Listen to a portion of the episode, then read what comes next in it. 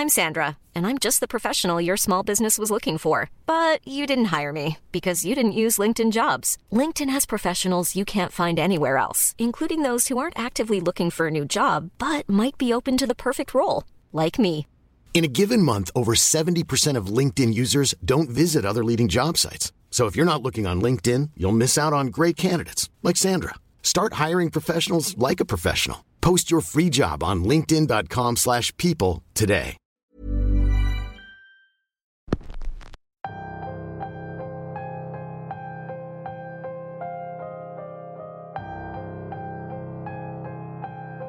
Definitivamente existen lugares donde ocurrieron cosas que pueden parecer increíbles hasta que alguien que lo vio te lo confirma. Eventos paranormales que te dejan marcados para siempre y que es labor tuya creer o no. También existen lugares que fueron testigos mudos de atroces eventos que hasta el día de hoy siguen atormentando a quienes los visitan. Y de eso es de lo que vamos a hablar hoy. Bienvenidos una semana más a Radio Macabra, su programa favorito de la noche. En esta ocasión les tenemos dos casos que tal vez no tienen la difusión que merecen, pero que sin duda han generado mucho miedo en quienes las han escuchado. El primer caso nos lo envía un seguidor desde el hermano país de Chile, quien nos compartió una nota que salió en un portal de noticias llamado La Voz del Norte. Y el segundo caso es sobre un lugar que, por su historia y su importancia, hoy en día es todo un museo del horror. El episodio de hoy se titula Lugares del Terror y es traída para ustedes solo aquí, en Radio Macabra. Éxitos que te matarán de miedo. Mi nombre es Álvaro Ramos y nosotros estamos a punto de comenzar.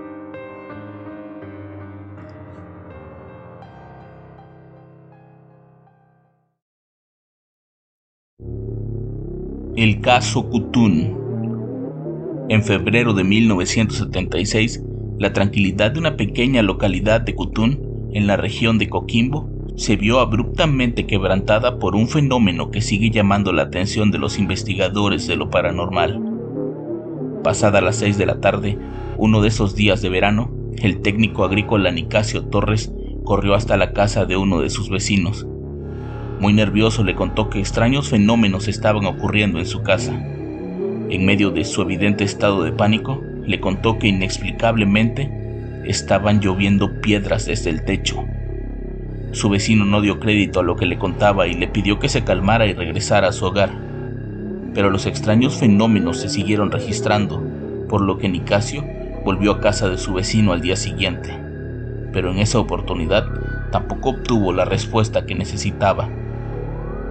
Fue solo el tercer día cuando su vecino accedió a acompañarlo para ser testigo del suceso que lo estaba atormentando. Hasta el lugar llegaron su vecino Gabriel Orrego, su sobrino Ángel Orrego y un amigo de estos conocido como Manuel Rojo. Al ingresar a la casa todo estaba en completa normalidad, por lo que pensaron que solo se trataba de algún imaginario del dueño de la casa. Ante ello decidieron retirarse. Antes de hacerlo, Gabriel Rojo decide salir de la casa y tomar agua desde el pozo que se encontraba en la parte posterior. Fue allí cuando al abrir la puerta, sintió como una pequeña piedra pasaba por sus pies e ingresaba a la vivienda. Ante esto, y creyendo que se trataba de una broma, comenzó a lanzar garabatos al supuesto bromista. En ese momento, otra pequeña piedra cayó sobre su hombro. Ante esto, junto al resto del grupo, salieron a explorar el lugar, pues no encontraban a nadie. Con el objetivo de encontrar una explicación a este suceso, decidieron quedarse más tiempo en la casa. Fue así como se sentaron en la mesa de la vivienda y esperaron. Tras 15 minutos se sintieron tres fuertes golpes sobre dicha mesa. Tampoco pudieron identificar el origen por lo que quedaron perplejos. Al llegar la noche y al no ocurrir más fenómenos extraños, el grupo decidió abandonar el lugar, pero poco antes de hacerlo, fueron testigos de otro hecho impactante. En el lugar se encontraba la esposa de Nicasio Torres, quien tenía en sus brazos a su pequeña hija. De pronto, desde la pared, cae un muñeco de trapo sobre el que la mujer clavaba sus agujas y alfileres de la costura. Luego, De manera inexplicable y ante la mirada atónita de los presentes, el muñeco saltó al suelo hasta el cuerpo de la pequeña. Luego el muñeco salió brincando por una de las puertas que estaba abierta en ese momento. Al día siguiente, dicho muñeco fue encontrado en el gallinero de la propiedad. Desde ese momento los fenómenos paranormales siguieron incrementando. Puertas y ventanas se abrían de manera inexplicable. Piedras, velas y misteriosos huesos de cadáveres seguían cayendo dentro de la vivienda. Algunas noches se sentían ruidos extraños en la cocina y al día siguiente descubrían que el orden de la losa había cambiado. También se escuchaban molestos silbidos y aparecían ráfagas de viento inexplicables y solo dentro de la vivienda. Otro hecho inquietante tiene que ver con la aparición de extraños rasguños en las paredes de las habitaciones. La actividad paranormal se incrementaba a medida de que se acercaba la medianoche. Durante muchas noches se realizaron además sesiones de espiritismo donde participaron los más cercanos de la familia. Una de ellas es Ruth Chelme, quien fue testigo de los fenómenos ocurridos en el interior de la vivienda. Hasta el lugar llegaron varios investigadores de lo paranormal, también periodistas y muchos curiosos, pero hasta el día de hoy nadie sabe a ciencia cierta qué fue lo que ocurrió en la pequeña localidad de Kutun, en pleno valle de Elqui.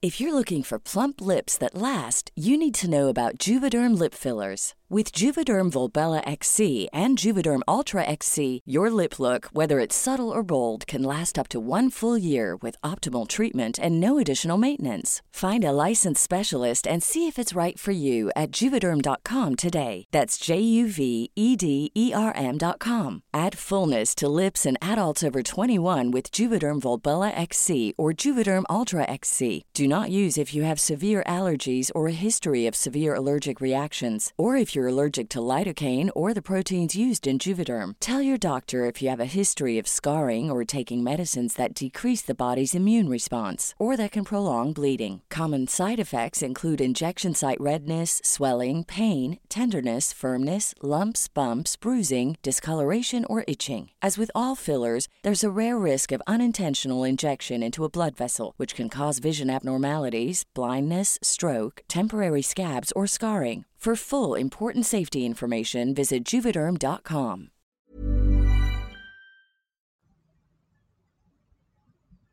La Casa de los Lamentos.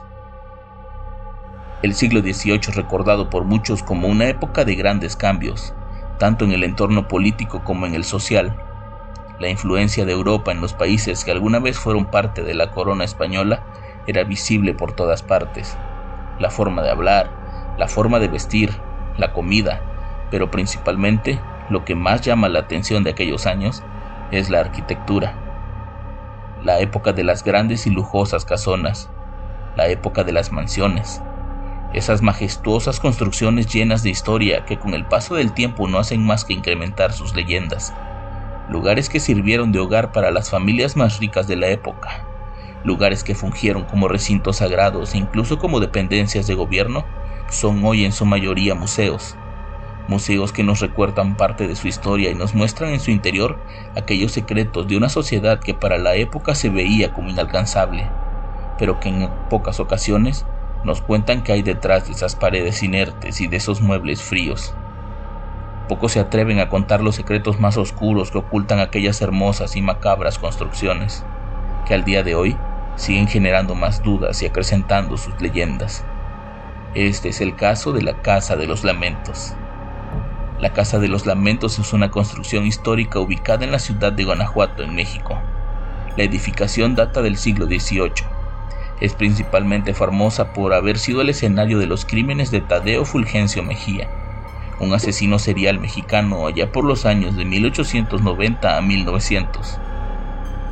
Originalmente construida por orden del marqués de San Clemente, empresario minero, dueño de las minas de Cata y de Mellado, fue ideada para ser la residencia de la hija de este.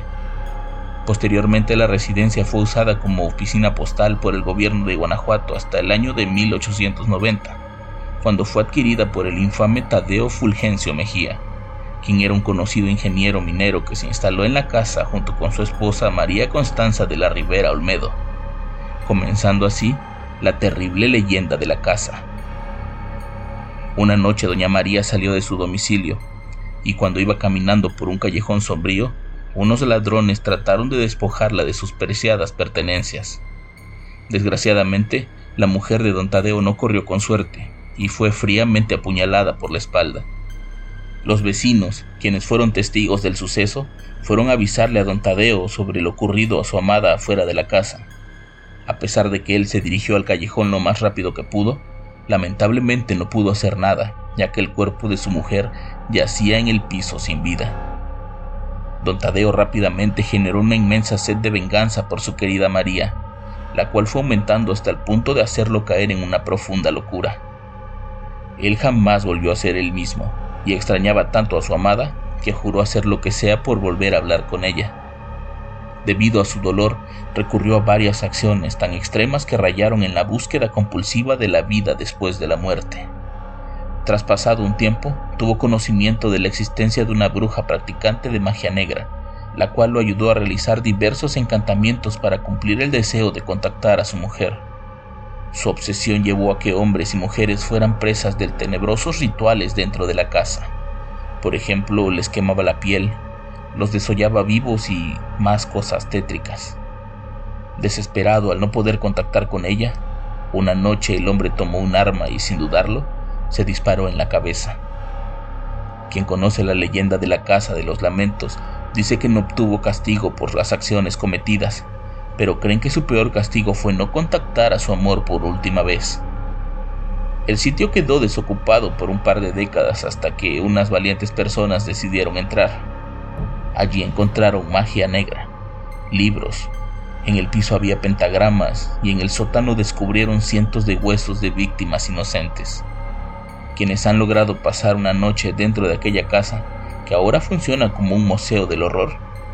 Dicen escuchar pasos y voces de un hombre que deambula por todo el inmueble. Hay quienes han visto la sombra de don Tadeo acechando desde la oscuridad, lo cual inevitablemente hace que la frase que se lee en la entrada de la casa cobre más sentido. Alguien que no puedes ver te sigue, te observa, te acecha y te susurra todos sus lamentos.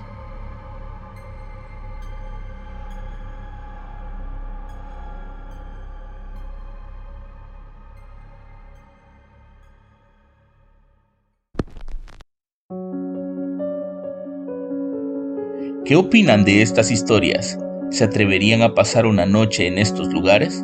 Yo los espero la próxima semana con más historias y con más Radio Macabra éxitos que te matarán de miedo. Buenas noches.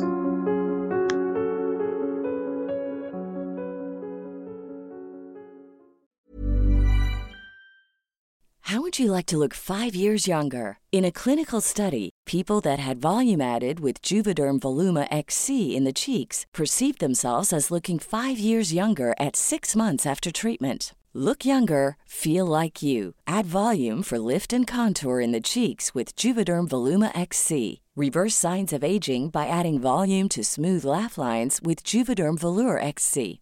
For important safety information and to find a licensed specialist, visit juvederm.com. That's J U V E D E R M.com. Not for people with severe allergic reactions, allergies to lidocaine, or the proteins used in Juvederm. Common side effects include injection site redness, swelling, pain, tenderness, firmness, lumps, bumps, bruising, discoloration, or itching. There's a risk of unintentional injection into a blood vessel, which can cause vision abnormalities, blindness, stroke, temporary scabs, or scarring. Talk to a licensed specialist to find out if it's right for you.